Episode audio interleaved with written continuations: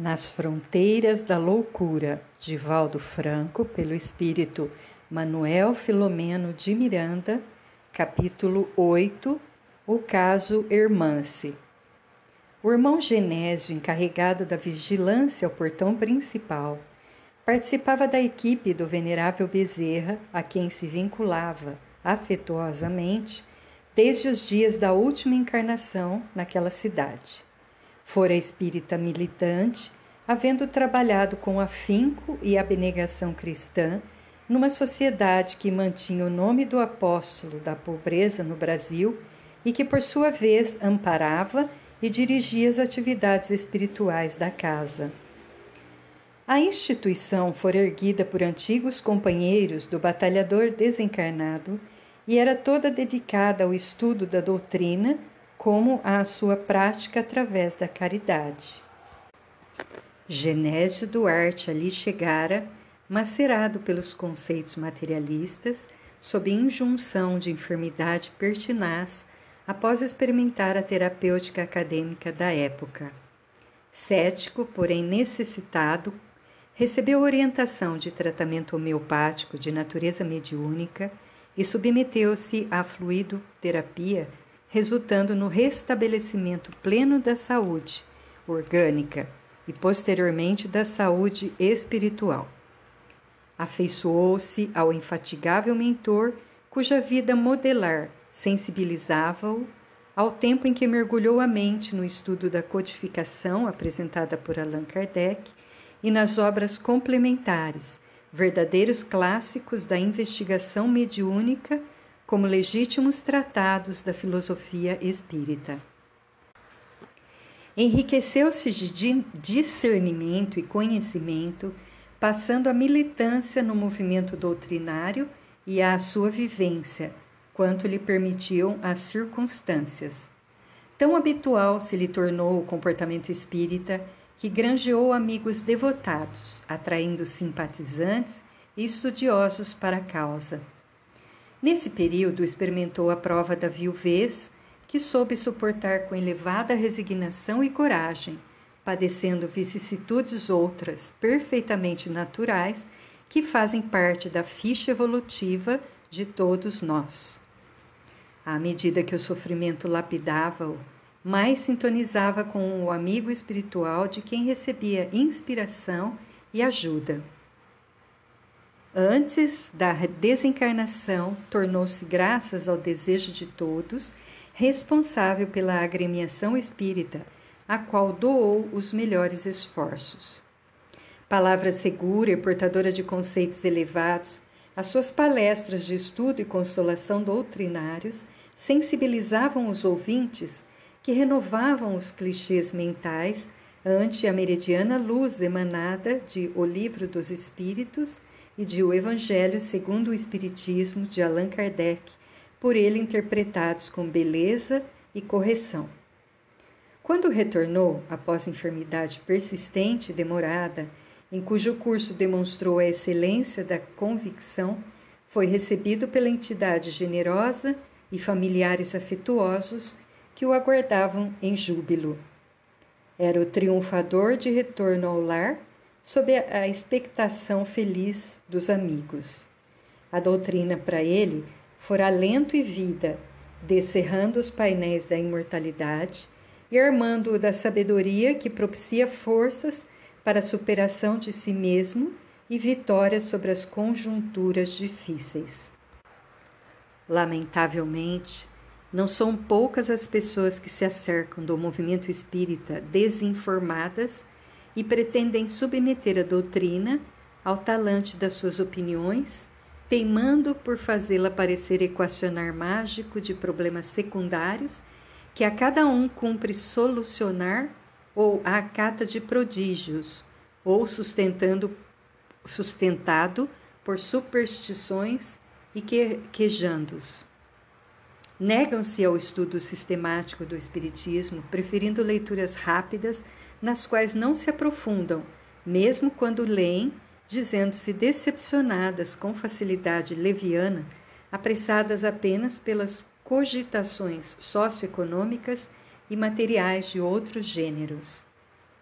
O Espiritismo, graças ao seu tríplice aspecto, atende a todos os tipos de necessidade do homem terreno, oferecendo campo de reflexões e respostas em todas as áreas do conhecimento.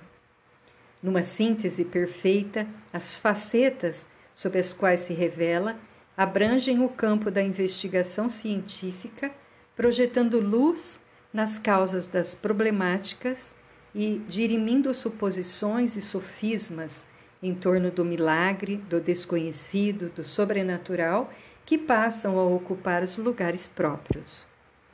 Sua sonda vem sendo aprofundada desde Allan Kardec na gênese das realidades humanas e nas causas espirituais da vida, contribuindo eficazmente para a eliminação dos mitos e tabus contra os quais luta a ciência, verdadeiro coadjutor desta, que nele encontra a razão fundamental de que necessita.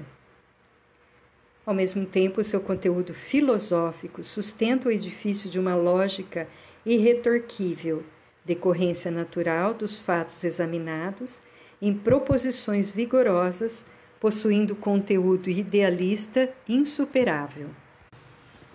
Como efeito imediato, a sua ética se estrutura na moral do Cristo e dos seus apóstolos, sendo religião de amor e caridade que a fé racional sustenta e conduz. Separá-lo de qualquer uma das suas faces é o mesmo que desfigurar, não obstante possa ser vivenciado conforme a capacidade e evolução de cada um, que afina que este ou aquele ângulo, sem prejuízo das demais partes, que lhe formam o corpo doutrinal, harmônico e completo. O irmão Genésio Duarte passou pela experiência correta, investigando, conscientemente as bases da doutrina, não obstante o motivo que o levou à casa espírita.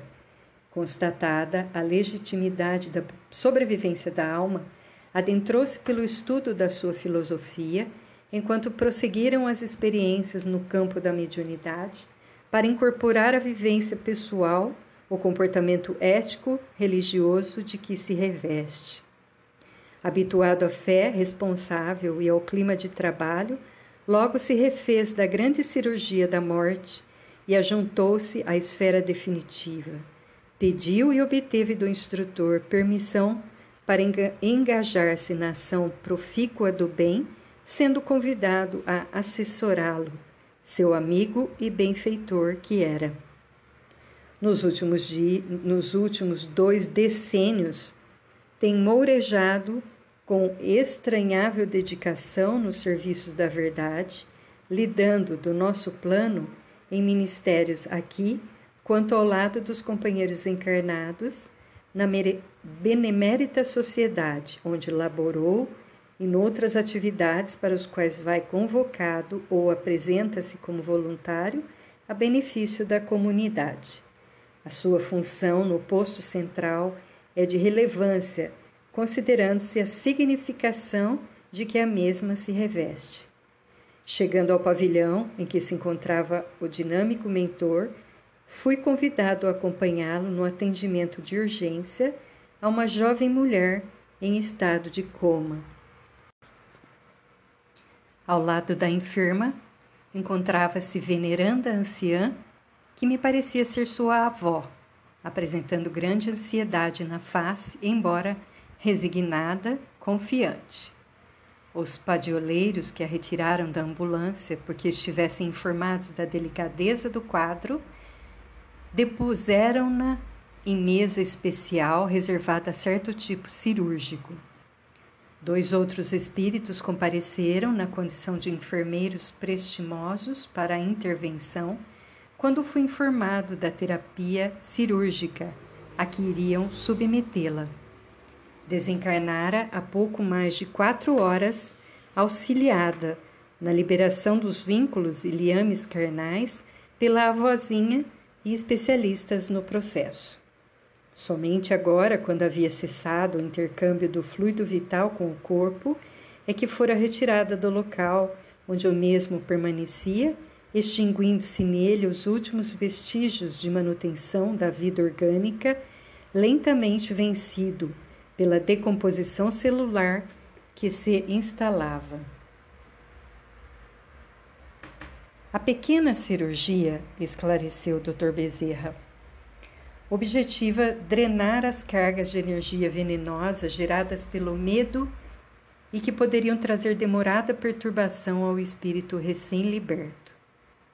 A nossa irmã era portadora de deficiência cardíaca resultando de fatores kármicos quando em vida pregressa acionar uma arma de fogo contra o peito, suicidando-se. Método de fuga impensado numa conjuntura afetiva afligente.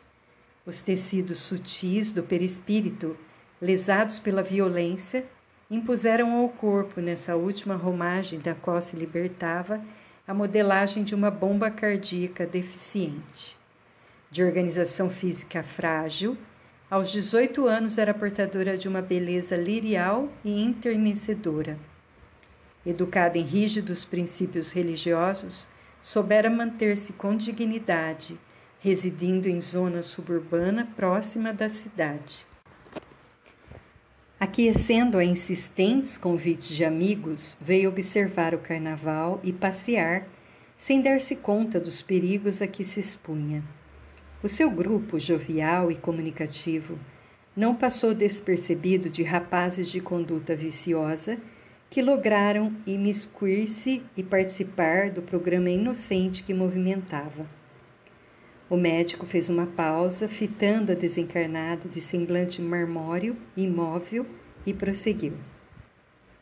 Em razão do débito para com a vida, quando subtrai vários anos, graças à fuga espetacular do autocídio, não seria longa sua atual reencarnação.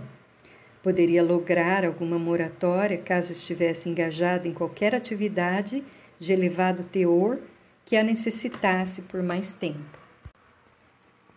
Habilmente convencida por estulto gozador ao vir-lhe as propostas sedutoras, permitiu-se caminhar um pouco em animada palestra, quando o mesmo a convidou a descansar em casa de pessoa amiga próxima à larga avenida, onde dissera convencionar aguardar os demais membros do grupo.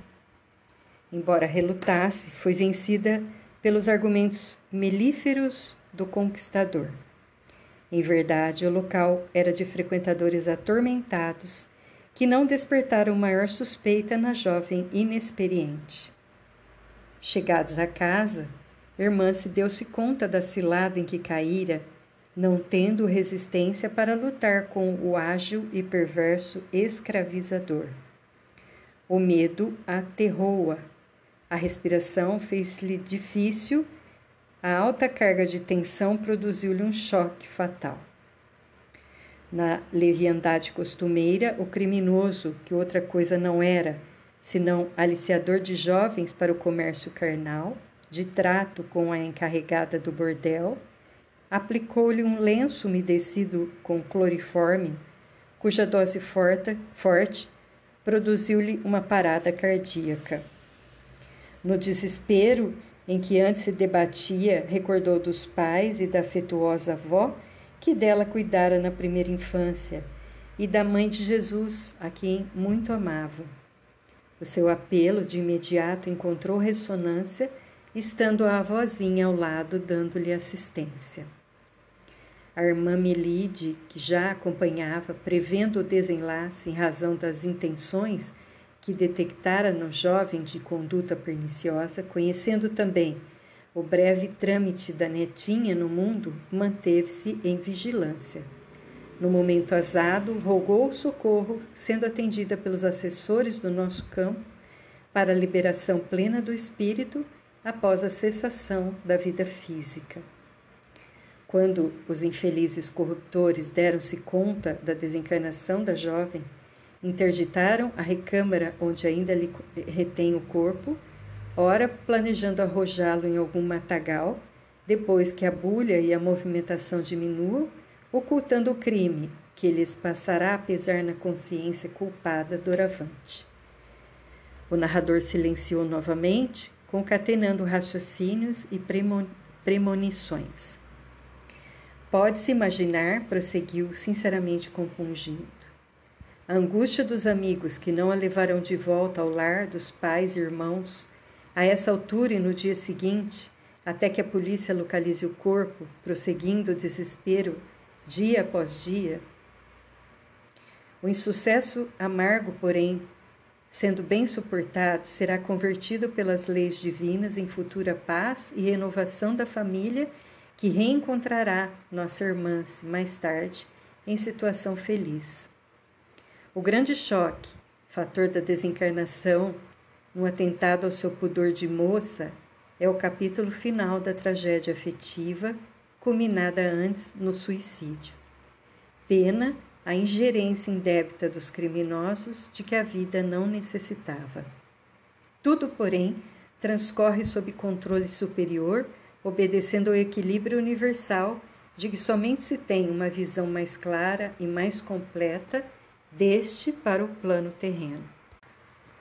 Logo, terminemos a terapia que lhe iremos aplicar e a irmã Milite será destacada para acompanhar a família e sustentá-la no período em que a irmã se aqui ficará em repouso para oportuna transferência e despertamento posterior. Explicando a técnica da cirurgia a ser realizada, o orientador deu início à mesma na parte superior do cérebro, na região do centro coronário, deslindando tenuíssimos filamentos escuros e retirando-os, ao tempo em que, utilizando-se de um aspirador de pequeno porte, fazia sugar resíduos do centro cerebral que haviam bloqueado a área da consciência. À medida que a equipe recorria a instrumentos muito delicados para aquela microcirurgia diante dos meus olhos, a cor retornou à face da jovem e a respiração foi, a pouco e pouco, sendo percebida em face dos estímulos aplicados na área cardíaca.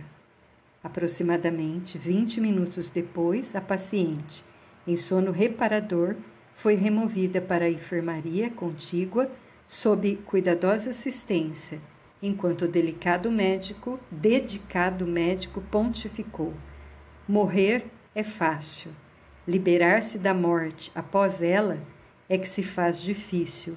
Encerrando-se um capítulo da vida, outro se inicia em plenitude de forças. Acabar jamais.